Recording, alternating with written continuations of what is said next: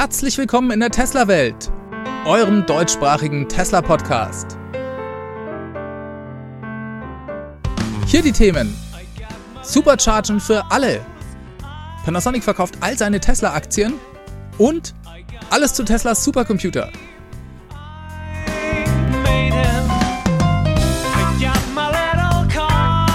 Mein Name ist David und das ist die Folge 178.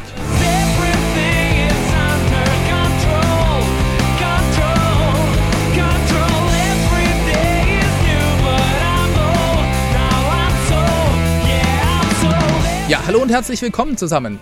Ich freue mich ganz besonders, dass ihr alle wieder mit dabei seid und eingeschaltet habt. Wir wollen uns wie immer die Tesla News der Woche anschauen. Und am Ende der Sendung werde ich euch noch ganz kurz ein Update zu meinem neuen Model 3 geben, das ich seit einer Woche fahre. Aber zunächst stürzen wir uns erstmal in die News, denn es gab schon wieder so viel Spannendes, was diese Woche passiert ist. Zum Beispiel gab es einen Vortrag von Teslas Senior Director of Artificial Intelligence, das ist Andre Karpathy, und der war letzte Woche zu Gast auf einer Konferenz. Und zwar war das der CVPR Workshop 2021.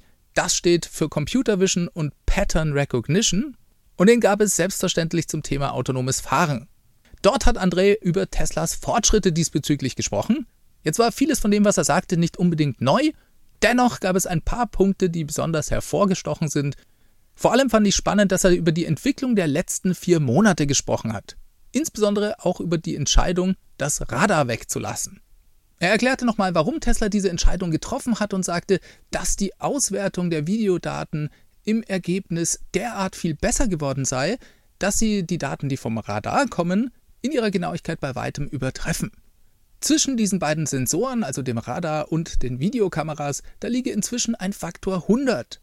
Naja, und warum sollte man einen Sensor beibehalten, wenn man mit einem anderen viel bessere Ergebnisse erzielen kann. Das Radar würde heute sogar tatsächlich stören, denn wenn es andere Ergebnisse bringt als die Kameras, dann muss man jedes Mal nachvollziehen, warum dem so ist und zusätzlichen Aufwand zu betreiben, um die Daten aus dem Radar richtig zu interpretieren. Der Umstieg auf das System ohne Radar klappt bisher sehr gut. Seit Mai liefert Tesla ja Model 3 und Model Y in den USA ohne diesen Sensor aus. Bisher seien rund 1,7 Millionen Kilometer ohne Radar mit Autopilot gefahren worden, ohne dass es zu einem Unfall gekommen sei. Er sagte auch, natürlich werde es in Zukunft Unfälle geben, aber zumindest sei dies ein vielversprechender Anfang und sein Team und er sind damit zufrieden. Apropos Team, das fand ich auch mal wieder so einen kleinen Hammer, denn André erklärte, dass das Kernteam bei Tesla, das sich um das autonome Fahren kümmert, eigentlich nur aus 20 Leuten bestehe. Das muss man sich auch mal vorstellen, denn in anderen Unternehmen, da arbeiten hunderte von Leuten in solchen Teams und Tesla macht das mit einer Handvoll Experten, einem Supercomputer, zu dem kommen wir gleich noch, und künstlicher Intelligenz. Vorher vielleicht noch ein paar mehr Details zu seiner Präsentation, die mir persönlich aufgefallen sind oder die ich interessant fand.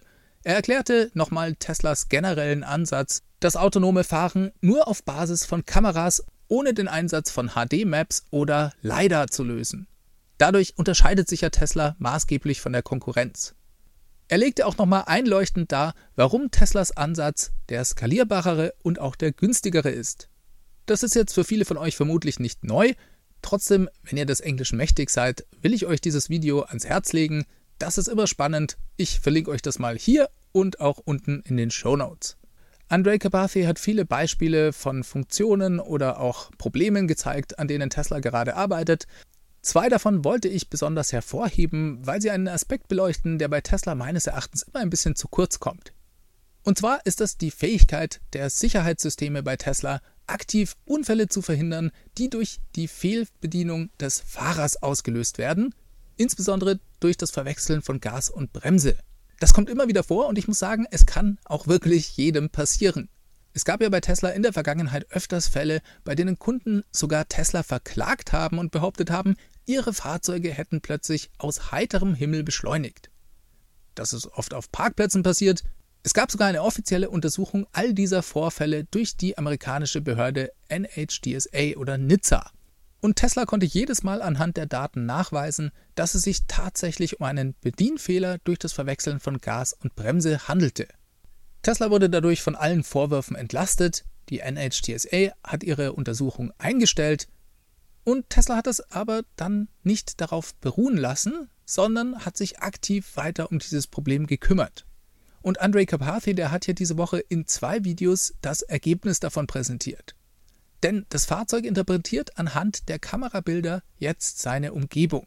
Und sollte das Fahrzeug feststellen, dass der Fahrer plötzlich voll beschleunigt, obwohl vor dem Fahrzeug sich ein Hindernis befindet, dann überschreibt es richtiggehend den Befehl des Fahrers und steigt auf die Bremse. Für alle, die das jetzt hier nicht sehen können, beschreibe ich das mal. Im ersten Video befindet sich das Auto auf einem Parkplatz. Vor dem Fahrzeug sind mehrere Personen auf dem Bürgersteig. Und der Fahrer tritt dann aus Versehen voll das Gaspedal durch.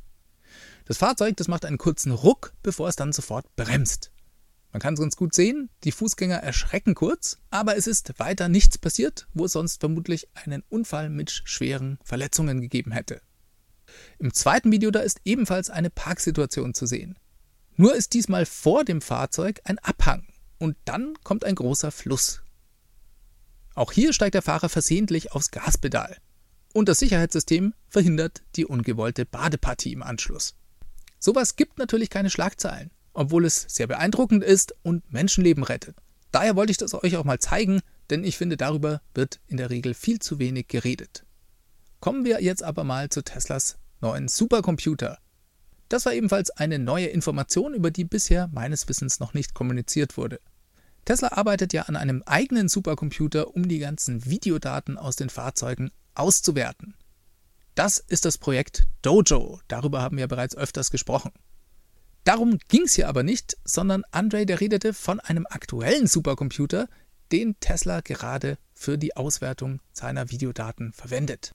Und darüber war eigentlich bisher noch nichts bekannt. Jetzt kann man sich natürlich denken, dass Tesla für die Auswertung seiner Videodaten eine große Rechenleistung braucht. Und Andre verriet, dass es sich dabei sogar um den fünf stärksten Supercomputer weltweit handeln soll. Wohlgemerkt, was die Flops angeht, also die Fließkomma-Rechenoperationen pro Sekunde. Er sagte dazu, Zitat, wir haben ein Netzwerk mit neuronaler Netzarchitektur und einen Datensatz von 1,5 Petabyte. Dieser erfordert eine riesige Menge an Rechenleistung. Deshalb wollte ich euch diesen wahnsinnigen Supercomputer, den wir gerade bauen und verwenden, vorstellen. Für uns ist das Auswerten der Kameras das A und O unserer Arbeit und es ermöglicht den Autopiloten. Damit dies wirklich gut funktioniert, müssen wir die Daten der Flotte beherrschen, massive neuronale Netzwerke trainieren und sehr viel experimentieren. Also haben wir viel in die Datenverarbeitung investiert. In diesem Fall haben wir ein Cluster mit 720 Knoten mit jeweils 8 A100 gebaut. Diese haben jeweils 80 GB. Da redet er vom Arbeitsspeicher. Das ist also ein massiver Supercomputer. Ich denke sogar in Bezug auf die Flops ungefähr die Nummer 5 unter den besten Supercomputern weltweit. Zitat Ende. So, das ist jetzt was für die Computerfreaks unter euch. Es handelt sich also um einen Supercomputer auf Basis vieler Knoten mit Nvidia Grafikkarten für High Performance Computing. Insgesamt reden wir hier von 5760 Grafikkernen, die in diesem System stecken. Der Nvidia A100 GPU Rechenprozessor, der kostet auf der Dell-Webseite in der kleineren Variante mit nur 40 GB Arbeitsspeicher bereits über 22.000 Euro. Acht Stück davon mit jeweils 80 GB Arbeitsspeicher laufen in jedem der 720 Knoten. 8 mal 720 ergibt dann die 5760 GPUs. An das System angebunden ist ein superschneller NVMe-Speicher, das ist eins der schnellsten Fast-Speichersysteme der Welt, sagte André. Dieses hat insgesamt 10 Petabyte an Speicher mit einem Datendurchsatz von 1,6 Terabyte pro Sekunde. So, jetzt ist vermutlich die Hälfte der Zuhörer und Zuschauer ausgestiegen. Wer von euch bisher nur Bahnhof verstanden hat, dem sei gesagt, wir machen jetzt wieder mit verständlicheren Dingen weiter. Fazit ist, dass Tesla sich eins der schnellsten Rechensysteme der Welt bauen hat lassen um seinen Autopilot weiter zu verbessern. Und dieses System wird dann nur noch von Teslas eigenem Supercomputer Dojo übertroffen, an dem Tesla ja auch fleißig arbeitet. Ja, wie gesagt, sehr spannend. Und wenn ihr des Englischen mächtig seid, dann schaut euch doch die ganze Präsentation an. André, der redet ungefähr alle sechs Monate auf so einer Konferenz und das ist eigentlich immer jedes Mal sehr lohnenswert. Die Präsentation von André, die hatte auch noch einen interessanten Tweet von Elon zur Folge. Er kündigte nochmal den Tesla AI Day an. Diesen will Tesla in ungefähr einem Monat oder so abhalten, schrieb er. Es wird um den Fortschritt bei Teslas AI-Software und der Hardware gehen. Ziel des AI Days sei das Recruitment. Das ist eigentlich nichts Neues. Auch der Battery Day hatte genau dieses Ziel, nämlich Talent für Tesla zu motivieren, sich doch dort zu bewerben. Ein kurzes Update gab es von Elon dann auch noch zum bevorstehenden Rollout der FSD Beta Version 9. Er schrieb auf Twitter, dass diese nun hoffentlich in der nächsten Woche kommen werde. Elon hatte schon öfters geschrieben, dass sie in zwei Wochen kommt und dann das Ganze immer wieder weiter nach hinten geschoben. Jetzt hat sich der zeitliche Abstand auf nur eine Woche verkürzt. Und wenn Elon in der Vergangenheit einen Zeitraum von einer Woche angegeben hat, dann konnte man sich ziemlich sicher sein, dass es nun nicht mehr lang dauern wird. Also das heißt, es wird vielleicht nicht unbedingt nächste Woche passieren, aber ich denke, wir müssen auch nicht mehr einen ganzen Monat warten. Jetzt ist die Beta-Version 9 ja ein Software-Release, das erstmal an die rund 2000 Testfahrer des FSD-Beta-Programms in den USA gehen wird. Das betrifft also nur einen kleinen Personenkreis. Trotzdem soll diese Version, laut Elon, spektakuläre Fortschritte enthalten. Wir dürfen also sehr gespannt sein. Im gleichen Atemzug mit dieser Ankündigung der Version, die hoffentlich nächste Woche kommen wird, hat Elon aber auch noch geschrieben, dass die Full Self-Driving Software als Abonnement in der App dann verfügbar sein wird. So wie ich seine Tweets verstanden habe, passiert das zum gleichen Zeitpunkt. Und das betrifft dann hoffentlich die gesamte Tesla-Flotte. Vielleicht auch erst in den USA, aber wer weiß, vielleicht gibt es das auch direkt bei uns in Europa. Das wäre auch für mich persönlich sehr spannend, denn ich habe mir bisher noch kein ERP geleistet und auch kein FSD natürlich. Und ich werde nächste Woche nach Frankreich fahren. Sollte es bis dahin das FSD im Abo geben, werde ich das mir definitiv besorgen. Wir wechseln mal das Thema. Eine Nachricht, die diese Woche für Aufsehen sorgte, war die Meldung, dass Panasonic all seine Tesla-Aktien verkauft hat. Teslas langjähriger Batteriezellpartner versicherte aber gleich, dass das Verhältnis zwischen ihnen und Tesla dadurch in keinster Weise gefährdet werde oder sich ändere. Spektakulär war aber auch der Gewinn, den sie damit erzielt haben. Panasonic hatte die Aktien 2010 nach Beginn der Partnerschaft mit Tesla für rund 30 Millionen Dollar gekauft. Verkauft haben sie das Ganze für 3,6 Milliarden. In rund elf Jahren sind also soeben mal aus 30 Millionen Dollar 3600 Millionen Dollar geworden. Alter Schwede! Wobei, diese Rechnung sähe vermutlich in weiteren zehn Jahren noch deutlich verrückter aus. Aber was soll's, Panasonic scheint das Geld zu brauchen. Sie wollen es in weiteres Wachstum investieren und sind auch gerade dabei, eine Firma für rund 7 Milliarden Dollar zu kaufen. Da kommen 3,6 Milliarden Dollar in Cash vermutlich nicht ungelegen. Der neue CEO von Panasonic, Yuki Kusumi, der hat übrigens gesagt, dass Panasonic ein sehr großes Investment in den Aufbau von Kapazitäten für Teslas 4680er Zellen tätigen werde. Das werden sie machen, sollte sich die Testproduktion als erfolgreich erweisen. Die Partnerschaft zwischen Tesla und Panasonic geht also weiter. Darin besteht, glaube ich, kein Zweifel. Interessant war auch noch, dass er sagte, dass er die 4680er Zellen nicht nur an Tesla, sondern auch an andere Automobilhersteller verkaufen möchte. Da bin ich auch schon sehr gespannt, mal ein bisschen mehr über die genauen Konditionen zu erfahren, die Tesla mit Batteriezellherstellern wie Panasonic, LG oder auch CATL vereinbart hat. Reden wir aber mal über den Aufreger der Woche. Es gibt neue Informationen zu einer möglichen Öffnung von Teslas Supercharger-Netzwerk. Diese kommen aus Norwegen und zwar von Tesla direkt. Denn Tesla hat in Norwegen öffentlichen Stellen zugesichert, dass sie bis September 2022 planen, die Supercharger dort für die breite Öffentlichkeit zur Verfügung zu stellen. Warum bestätigt Tesla sowas? Ja, es ging hier um eine öffentliche Förderung von mehreren Superchargern in Norwegen. Und diese öffentliche Förderung wird selbstverständlich nur freigegeben, wenn Tesla die Ladepunkte der Öffentlichkeit zugänglich macht. Der entsprechende Artikel dazu, der kommt über den Blog Electrac. Denen liegen Auszüge eines Meetings von Regierungsmitgliedern des Bezirks Westland vor. Und diese bestätigen Folgendes. Zitat Tesla beantragte Fördermittel für den Ausbau von fünf Schnellladestationen. Die heutigen Ladestationen von Tesla sind nur für Tesla-Autos verfügbar. Diese Art von Infrastruktur ist dann nur für Tesla-Fahrer nutzbar und nicht für die Allgemeinheit. Im Antrag beschreibt Tesla, dass die entsprechenden Ladestationen dennoch ab dem dritten Quartal 2022 öffentlich zugänglich sein werden. Die Verwaltung geht daher davon aus, dass die beantragten Ladestationen förderfähig sind.